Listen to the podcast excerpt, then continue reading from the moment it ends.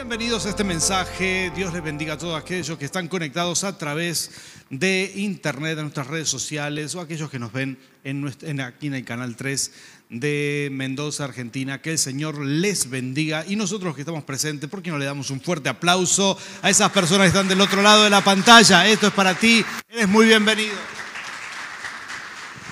Gloria a Dios. Muy bien, queremos compartir este mensaje que se llama Vivir en sobreabundancia, tercera parte. Vivir en sobreabundancia. Hoy, en el nombre de Jesús, declaramos que deudas son canceladas. ¿Cuántos dicen amén? Que vienen aumentos, aumentos de sueldo, que viene prosperidad en camino, que el Señor nos bendice para la gloria de su nombre. ¿Cuántos dicen amén a esto? Hoy vamos a creer en esa prosperidad de Dios para nuestras vidas, en eso que dice su palabra, que la bendición del rey es la que bendice, es la que enriquece y no añade tristeza. ¿eh? Esto es lo que Dios enseña en su palabra. Hoy vamos a hablar de esto y vamos a activar esta bendición sobre nuestras vidas. Y estamos enseñando acerca de mm, Mateo 25, esta parábola de los talentos. ¿Cuántos ya se conocen de memoria esta parábola? Esta parábola es maravillosa porque encierra los secretos de la vida. Jesús está diciendo, un hombre se fue de viaje, se refiere a Dios, se refiere a él mismo y dice, un hombre le dejó a sus sirvientes, le dejó a unos cinco mil monedas, a otros dos mil, a otros solo mil, y cada uno según sus talentos, sus capacidades, empezaron a negociar, a trabajar. El que tenía cinco mil llegó con 10 mil. El que tenía 2 mil llegó con 4 mil. Y, y el que tenía mil decidió enterrarla. ¿sí? Esto es lo que al regreso de su señor le molestó, así que le dijo, siervo malo, ¿por qué hiciste esto? Pero a los otros, los que multiplicaron, como esa gente linda que se congrega en Jesucristo plenitud de vida, ¿eh? los que multiplican eso que Dios les ha dado, el Señor tu- tuvo otra, otra respuesta para ello. Esto es para nosotros los que amamos la vida que Dios nos regaló y deseamos multiplicar en cada área de nuestra vida. Dice ve- eh, Mateo 25, 21, su Señor le respondió, hiciste bien, siervo bueno y fiel, en lo poco has sido fiel, te pondré a cargo de mucho más. Diga conmigo, mucho más.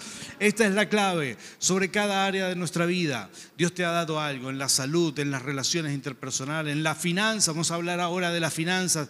En cada área de tu vida, Dios te ha dado algo. Y cuando uno es fiel, la clave es ser fiel, fiel a Dios, fiel a Dios. Cuando uno es fiel en lo que Dios sí te ha dado, entonces viene mucho más. Y como si fuera poco, dice, ven a compartir la felicidad de tu Señor. Este es el, digamos, el circuito divino para esto, lo que Dios te ha dado, las monedas de oro, los talentos que Dios te ha dado, los vas a multiplicar y ahí viene el agrado del Padre y, y eso sería ser fiel con lo que Dios te ha dado. Y dice que porque fuiste fiel sobre eso, viene mucho más. Y inmediatamente uno entra al gozo, a la felicidad de su Señor. Una felicidad, una alegría sobrenatural que el mundo no te puede dar. ¿sí? Es esa felicidad de crecer, de avanzar, de saber que estamos eh, aumentando, que estamos creciendo en algo en nuestras vidas. Es una felicidad inmensa y solamente la da el Señor. Bueno, esta es la parábola, la parábola de los talentos y se aplica en cada área de nuestra vida. Dios te ha dado muchas cosas en cuestiones de relación con otras personas, Dios te ha dado muchas cosas en cuestiones de salud, como hemos visto. La semana que viene vamos a hablar de relaciones, de nuestra capacidad de, de manejar nuestras emociones y aumentar las relaciones con otras personas y cómo Dios nos bendice en esto. Pero hoy vamos a enfocarnos en el área financiera, en- exclusivamente en el área financiera. Mucha gente vive con deudas, ese no es el propósito de Dios. Mucha gente vive en aflicción financiera, no llega a fin de mes y nosotros no vamos a parar hasta ver milagros en esa área de nuestra vida. Sobre poco fuiste fiel, sobre mucho te pondré. Ahí está la clave. Vamos a, a tratar de ser fiel en esto que sí Dios nos dio para declarar que el Señor nos pondrá sobre mucho más y que vamos a vivir felices en esta área de nuestra vida. Y esto es muy importante, no hay que resignarse, no hay que decir, bueno, es lo que me tocó, ese, algunos dicen, no, el país que me tocó, no, el país no tiene nada que ver, es cierto que quizás estamos en alguna desventaja frente a otros países del primer mundo donde las cosas son propicias para crecer, pero nosotros creemos que si confiamos en el Señor, en el lugar donde estamos, aquí en Argentina, para muchos dicen, no, aquí no hay posibilidades, sin embargo, aquí hay gente que está prosperando muchísimo, que está avanzando, que está, eh, está vendiendo sus productos en el exterior, que está creciendo y yo quiero declarar en el nombre de Jesús que vos serás una de esas personas que crece y que prospera por milagro del Señor. ¿Cuántos dicen amén? Porque de esto se trata, es creerle a Dios. Sobre poco fuiste fiel, sobre mucho te pondré. No se trata del país, no se trata de la situación financiera, se trata de nuestra fe, de, lo que nosotros podemos hacer creyendo, creyendo en Dios, confiando en esos talentos que Dios nos ha otorgado. Bien, me gusta en esta parábola este siervo que viene y entierra sus, sus mil monedas de oro. El Señor lo agarra, le dice, ¿cómo, es que hiciste esto? Eh, siervo malo y fiel, perezoso. Aparte, quejoso también, notaron esto. Le dice, Señor, yo sabía que tú, que tú eres duro, que tú eres malo. Y habla como una persona resentida. Creo yo que la primera cosa que nosotros debemos analizar en esto en cuanto a nuestra, o la primera la primer manera de desviarnos de la fidelidad de Dios, hablar de cómo ser fiel a Dios, pero yo quiero mostrarte dos aspectos que tienen que ver con esto de desviarnos de la, de la fidelidad a Dios. La primera forma de desviarse es siendo, em, siendo flojo, por así decirlo, abandonado. Tratar lo que Dios nos ha dado con desidia, con abandono, con, con, eh, con poca fuerza, ¿no? Em, es decir, todos tenemos algo. Pero cuando uno tiene esta actitud del siervo malo, de decir, ah, no, porque a mí, mirá lo poco que me tocó, a los otros le dieron cinco mil monedas y a mí solo mil, ¿verdad? Cuando uno se compara, cuando uno es envidioso, cuando uno vive la vida desde la frustración, desde la amargura, desde el resentimiento, entonces no hay posibilidades de multiplicar, porque estás en una posición de queja, es una posición de debilidad que te destruye, que no te, no te permite trabajar, esforzarte, vivir alegre, sino por el contrario, es una posición de debilidad que te va a seguir debilitando y, te, y, estás esperando siempre que te den, que, que, que alguien te ayude y, y, no ayudar a otro. ¿no? E, esa es una posición que de alguna manera en la parábola queda muy claro, a Dios le molesta, le dice, ¿por qué hiciste esto? Siervo perezoso, lo trata de perezoso, porque al fin y al cabo todos tenemos que asumir responsabilidad por lo que Dios nos ha dado. Ese es el secreto, asumir que Dios nos ha dado algo, que nos dio capacidad para trabajar, para, para esforzarnos, para multiplicar algo. Dios nos ha dado. Alguien me dirá, pero ¿cómo hacer esto? No encuentro las posibilidades, el mundo cambió, los nuevos paradigmas laborales. Sí, yo entiendo todo esto y ya vamos a hablar de eso. Pero lo primero es la actitud. Es la actitud de decir, voy a asumir responsabilidad, lo que tengo, nadie me tiene que dar nada. Yo soy responsable de mi propia vida financiera. Tengo que esforzarme, tengo que trabajar, tengo que multiplicar y sé que veré milagros del Señor. Pero en la medida que me esfuerzo, en la medida que voy a sembrar, voy a cosechar. En la medida que me esfuerzo, voy a ver los frutos. Y esto es importante, es una actitud que lo cambia todo. ¿sí? Una, una actitud fantástica que, cambia todo nuestro paradigma, nuestra forma de ver las cosas. Y la segunda manera, la segunda actitud que, por ahí nos puede quitar del foco con el aspecto financiero, bueno, lo primero es lo que te dije, tratar con desidia, con abandono, ser flojo en el área financiera, abandonarse, ¿sí? Eh, eh, ahí pronto te atrapará la miseria, la escasez y no vas a salir de eso. Pero el otro, el otro extremo, el otro extremo es, es vivir con avaricia. ¿sí? La avaricia es nuestro mayor enemigo. Y aquí mucha gente vive con avaricia. Eh, nuestro mundo está lleno de avaricia, de gente codiciosa que lo da todo por el dinero y piensa que la única riqueza es el dinero.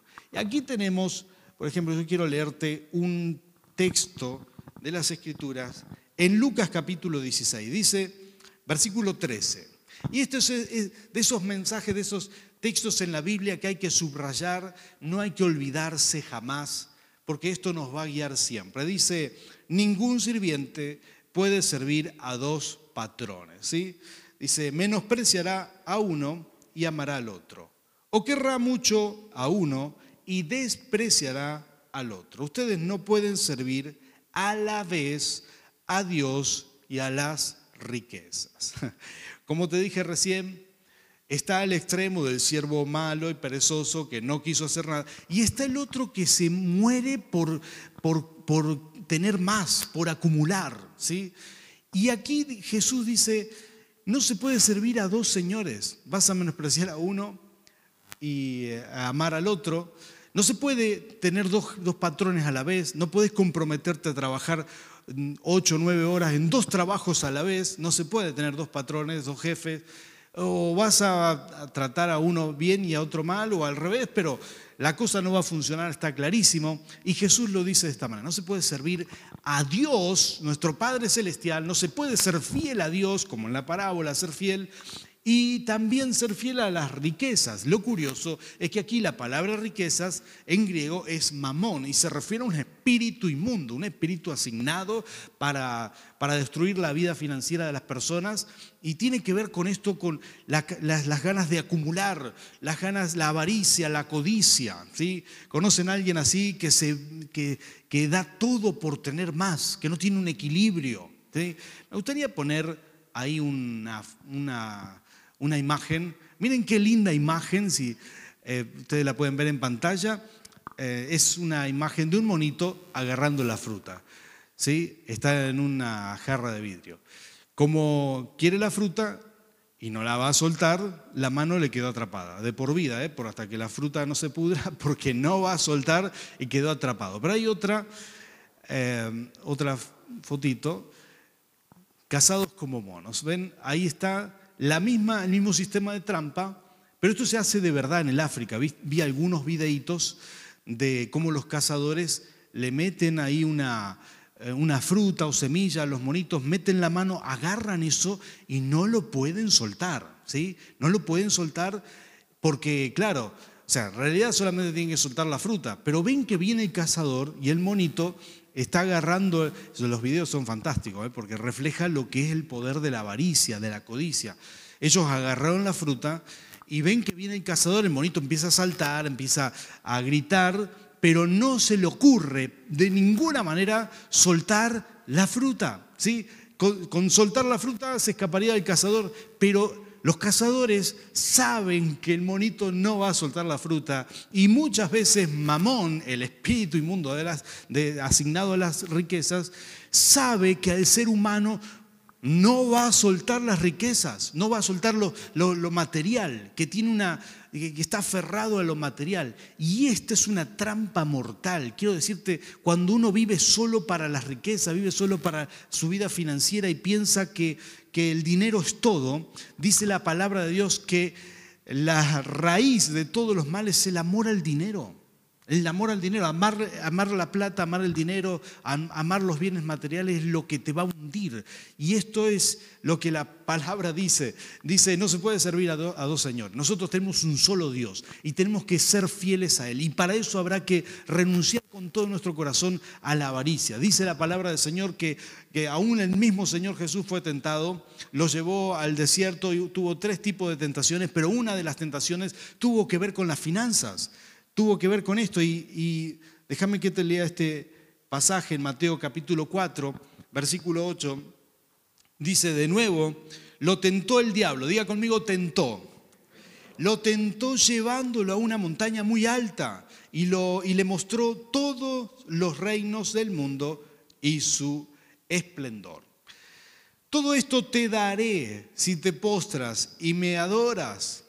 Vete, Satanás, le dijo Jesús, porque escrito está, adora al Señor tu Dios y sírvele solamente a Él. Me encanta, porque Jesús le hizo corta, le dijo, vete, Satanás. Al Señor prácticamente le resbalan estas tentaciones. Dijo, yo este, no, no pienso adorarte, solamente voy a adorar al Señor. Y me encanta, esta es la actitud que tenemos que tener frente a esto no podemos dejar que nuestra alma sea permeable a las riquezas. Tenemos que asegurarnos de que, de que somos indestructibles en esta área. Si el, si el enemigo intentó tentar hasta el mismo Señor Jesús con las riquezas, ¿cómo pensás que no va a intentar hacerlo contigo? Ninguno se salva de esto, ¿sí? Todos seremos tentados con el tema del dinero, con el tema del poder, de las riquezas, de las ganancias. Y ahí es donde tenemos que poner al Señor en primer lugar. Tenemos que decir, bueno, buscamos el reino de Dios en primer lugar y todo lo demás será añadido. No es que buscamos la añadidura primero para ver si Dios nos respalda. No, no, no. Buscamos primero al Señor. Tratamos de ser fiel al Señor. Este, este, tiene que ser nuestro compromiso, ser fiel al Señor. Te dije dos cosas. Primero, hay que combatir la desidia, el abandono, los sentimientos de inferioridad, de menosprecio, de envidia, de todo esto que nos tira al piso, que nos hace enterrar nuestros talentos, que terminamos resignando nuestra vida financiera y también combatir este otro sentimiento, la tentación del enemigo, la avaricia, eh, bueno, la tentación que apela a nuestra avaricia, que apela a nuestra codicia. Renunciar a esto es importante, ser libres de esto. Si no hacemos estas dos cosas, es imposible empezar a multiplicar, es imposible empezar a crecer bendecido por el Señor. Entonces son cosas que todos debemos analizar, debemos encarar, debemos enfrentar y debemos decidir, tomar decisiones, asumir responsabilidad por nuestra vida financiera, asumir responsabilidad por nuestras tentaciones, decir yo me voy a plantar acá, no voy a ceder, jamás voy. Sabes que al fin y al cabo la avaricia tiene esto, la codicia tiene este, esta finalidad, de que vos confíes en tus recursos, en lo que tenés acumulado, en lo que ganaste, en tus ahorros y no en Dios. No está mal tener ahorro, de hecho enseñamos que hay que tener ahorros, pero no confíes en tus ahorros, confiamos en el Señor. ¿Cuántos dicen amén? Porque los ahorros se pueden ir. Eh, que tengas dinero por causa de tu buena administración está muy bien, pero que confíes en tu dinero en vez de confiar en Dios, eso está muy mal. La avaricia hace que uno quiera tener, quiera sentirse seguro por lo que ahorraste, por lo que tenés, por lo que te, apuraste a acumular y no por lo que por lo que realmente cuenta, que es el poder de Dios. Y estas dos cosas hay que, hay que quitarlas de nuestra vida, hay que, hay que sacar de encima tanto lo que te dije primero, el abandono, la flojera, la desidia, todo eso que muchas veces viene por, por, por cuestiones de resentimiento, resentimiento social, de menosprecio, de sentimientos de inferioridad. Y ahora sí, vamos a enfocarnos en multiplicar, en disfrutar de los milagros del Rey, en creer que Dios nos puede prosperar y vamos a orar Ahora mismo vamos a orar por milagros financieros que bendigan nuestra vida de acuerdo a nuestra necesidad. Quizás estás escuchando este mensaje y decís, pero pastor, yo tengo deudas, tengo problemas, tengo, no llego a fin de mes, no me alcanza el dinero, aumentaron tanto las, tanto las cosas que no me alcanza el dinero. Muy bien, yo te voy a dar algunas claves por las cuales vamos a orar, vamos a clamar juntos al Señor por milagros. ¿Cuántos dicen amén a esto? Acá viene el último punto, multiplicar. Multiplicar es nuestro, nuestro deber, ¿sí? Es como la parábola. El que tenía dos multiplicó y el que tenía cinco también multiplicó. Y nosotros estamos llamados a multiplicar. Algunas cosas claras que te pueden ayudar a desarrollar esta multiplicación. Aquí te las menciono rápidamente. Administrar bien, ¿sí? Aprender a administrar es fundamental. Saber llevar las cuentas. De hecho, vamos a ofrecer un taller en la semana para aquellos, no en esta semana, en la semana siguiente, para aquellos que les interesa aprender a administrar bien y quizás nunca tuvieron la oportunidad. Nosotros con Lerina tuvimos que aprender de grandes, ¿verdad? No, no, nos enseñaron esto en nuestras casas. No sé por qué nos enseña esto en las escuelas. Se debería enseñar, llevar adelante eh, un hogar, cómo, eh, cómo chequear las entradas, las salidas, cómo regular los gastos, saber con qué criterio administrar una casa. Estas cosas no nos enseñan, pero todos tenemos que aprender esto. Si no, no se puede vivir. Administrar bien es parte de las capacidades que Dios te ha dado. ¿Cuántos sabían esto? Dios, Dios te ha dado esa capacidad extraordinaria, te dio un cerebro que es mejor que cualquier computadora. Vos podés administrar lo que sea, tu casa, tu negocio, tu empresa. Pero claro, requiere disciplina, requiere saber, saber cómo conocer los criterios, pero es importante administrar bien. Diga conmigo, administrar bien. Esto es importante. estas son las cosas que debemos tener como objetivo, saber administrar. Y si uno no sabe, hay que reconocerlo y aprender. Cuando nosotros nos dimos cuenta que necesitábamos aprender, empezamos a aprender sobre esta área. y, y pronto supimos cómo administrar nuestro hogar. Cuando nuestros hijos crecieron, ya inmediatamente tenían nueve años y les hicimos hacer un presupuesto de gastos, ahorros y todo esto desde pequeño. Una hoja y le dije, bueno, yo te voy a pagar por este trabajo, pero si sabes llevar las cuentas. Y le chequeé las cuentas primero en papel en aquella época y luego de forma digital, pero aprendieron esto en casa, una oportunidad que yo no tuve. Quizás vos sabés administrar tu casa, pero no le estás enseñando a tus hijos. Y es importante hacerlo llevar esto a la siguiente generación. Administrar bien es la clave para muchísimas cosas y yo espero que vos lo tomes porque esto realmente es de mucha bendición. En segundo lugar, vamos a aprender a multiplicar si sabemos, escuchen esto, para mí es muy importante, diezmar y ofrendar. Esto es la clave. Algunas personas dicen, no, ¿por qué la iglesia pide el diezmo? No, nosotros no pedimos. Esto es ley del Señor. Eh, yo lo hago, lo practico, me encanta hacerlo. A nadie vamos a obligar, por supuesto, saben cómo somos, no estamos pidiendo dinero, jamás, pero quiero decirte, esto, esto le enseñé a mis hijos, esto lo practico. Y le dije, hijo mío, si querés ser fiel a Dios en tu vida financiera, no te olvides de apartar tu diezmo, de ofrendar al Señor. Y verás cómo Él te multiplica. Habrá alguien aquí que lo crea, alguien que diga amén. Esto es imprescindible en el área financiera. En tercer lugar, en tercer lugar, gestiona tus deudas y compromiso financiero. Hacete una lista de todas esas deudas, de todos esos compromisos que tenés. Hay que saber diferenciar entre deuda buena y deuda mala. Sí, esto es importantísimo. Cosas que deberían enseñar en los colegios secundarios y no se enseñan. La deuda buena es la deuda que vos pagás con las ganancias de tu negocio, de tu emprendimiento. ¿sí? Sacaste un crédito para una máquina que te ayuda a producir más, perfecto. Entonces se paga solo ese crédito. Eso es deuda buena. Pero la deuda mala es la que la Biblia dice, no te endeudes, no te endeudes con, una deuda que tengas que, que, pagar con lo que vos usás para comer. O sea, eso no, no es una deuda buena, eso te va a llevar a la quiebra, ¿sí? Hay muchos estudios avanzados sobre esto, te estoy simplificando esto al máximo, pero la mayoría de las personas no se toma el trabajo de diferenciar esto. La Biblia dice, no te endeudes, ¿sí? No podés achicar tus entradas para pagar un televisor nuevo, no podés eh, comer menos, comer arroz todo el mes para pagar algo que, necesitarías pagar o, que, un lujo que querés darte. Bueno, uno tiene que saber cuál es la deuda mala y la deuda buena. Y si tenés muchas deudas de esas que querés sacarte de encima, hace una lista, empezá a orar y declarar en el nombre de Jesús que vas a salir de toda deuda mala para la gloria de su nombre. ¿Cuántos dicen amén? No, uno no puede vivir atosigado en las tarjetas de crédito, con deudas por aquí en un negocio, en el otro,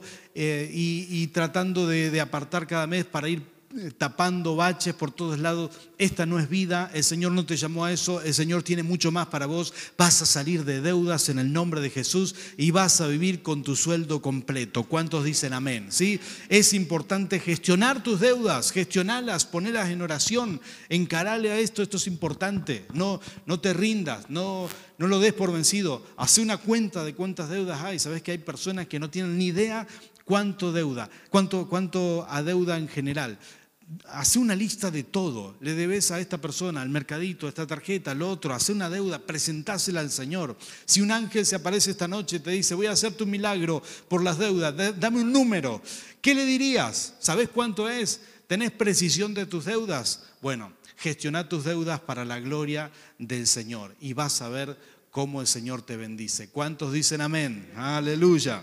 Sí, Señor. En cuarto lugar, ahorro. ¿Cuántos les gusta ahorrar? Dios mío, casi me da un ataque. Alguien dígame amén. Eh, ahorrar es muy importante. Dios nos ha dado esa capacidad. Dice la palabra del Señor que José, el gobernador de Egipto, después de Faraón, el segundo al mando después de Faraón, sacó adelante un país porque en los años de vaca ahorró un quinto, esto sería un 20%. Un 20% de su sueldo lo ahorró, de su sueldo, de la entrada de todo Egipto, del, del PBI de Egipto, lo ahorró, lo puso en graneros y por siete años de vaca flaca pudo vivir con ese 20%. Qué impresionante. Esa capacidad de ahorro es una capacidad que Dios nos ha dado. Y tenemos que practicarla. Dios te va a dar negocios, te va a dar grandes oportunidades, pero primero vas a necesitar un capital, vas a necesitar un dinero inicial. Y para eso hay gente que ha hecho esto de forma muy bien, ¿eh? gente que, que nunca lo leyó de la Biblia, pero lo hace muy bien.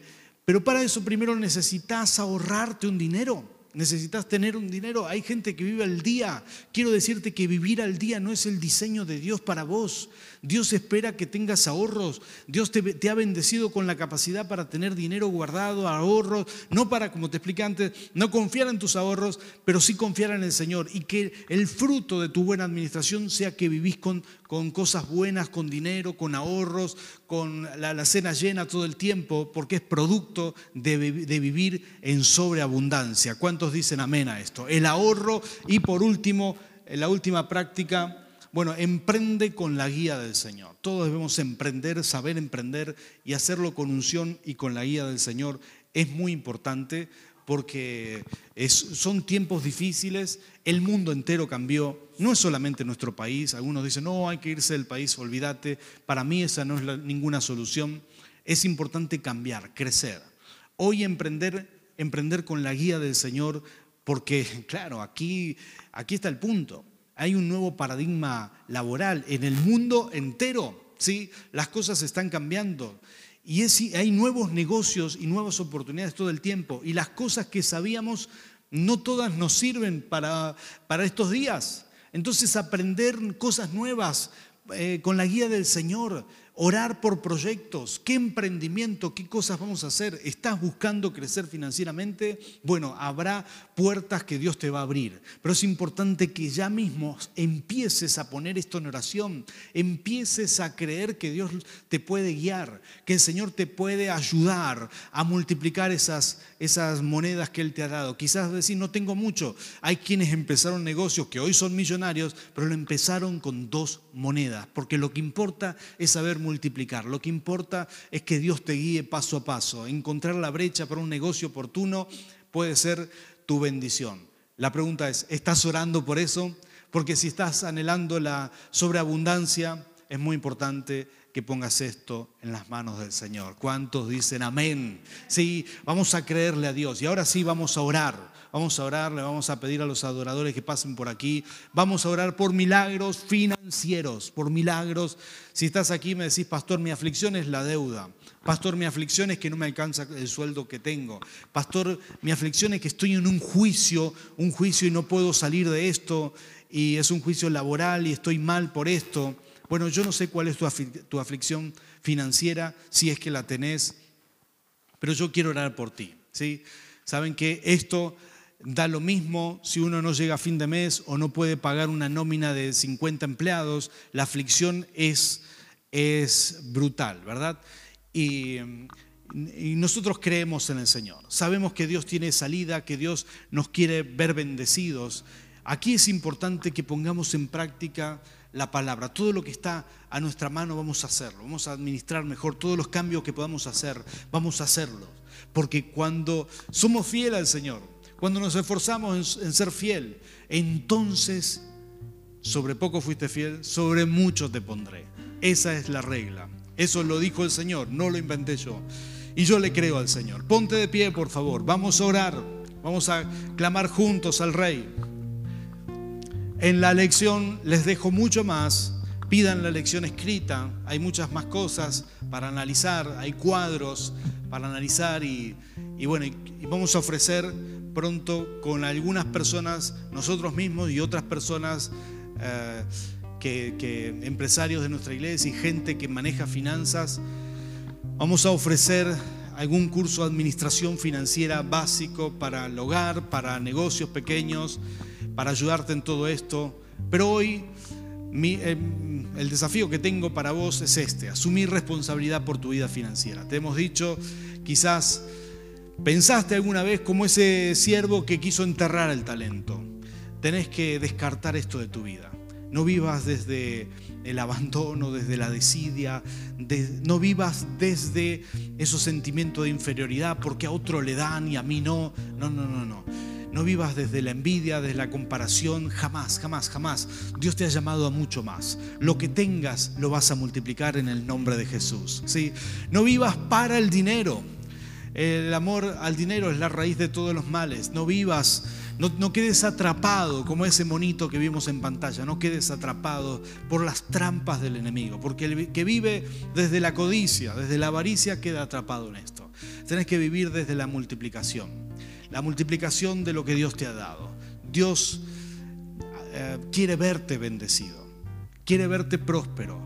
Jamás pensó el Señor, voy a hacer a este hijo mío, lo voy a hacer infeliz en esta área. Jamás Él dijo, voy a diseñar a Juan Manuel para que sea pobre. No, Él no dijo eso de mí, ni de vos, ni de nadie. Al Señor le interesa que vivamos bien. Nos puso en un mundo de sobreabundancia para que vivas en sobreabundancia.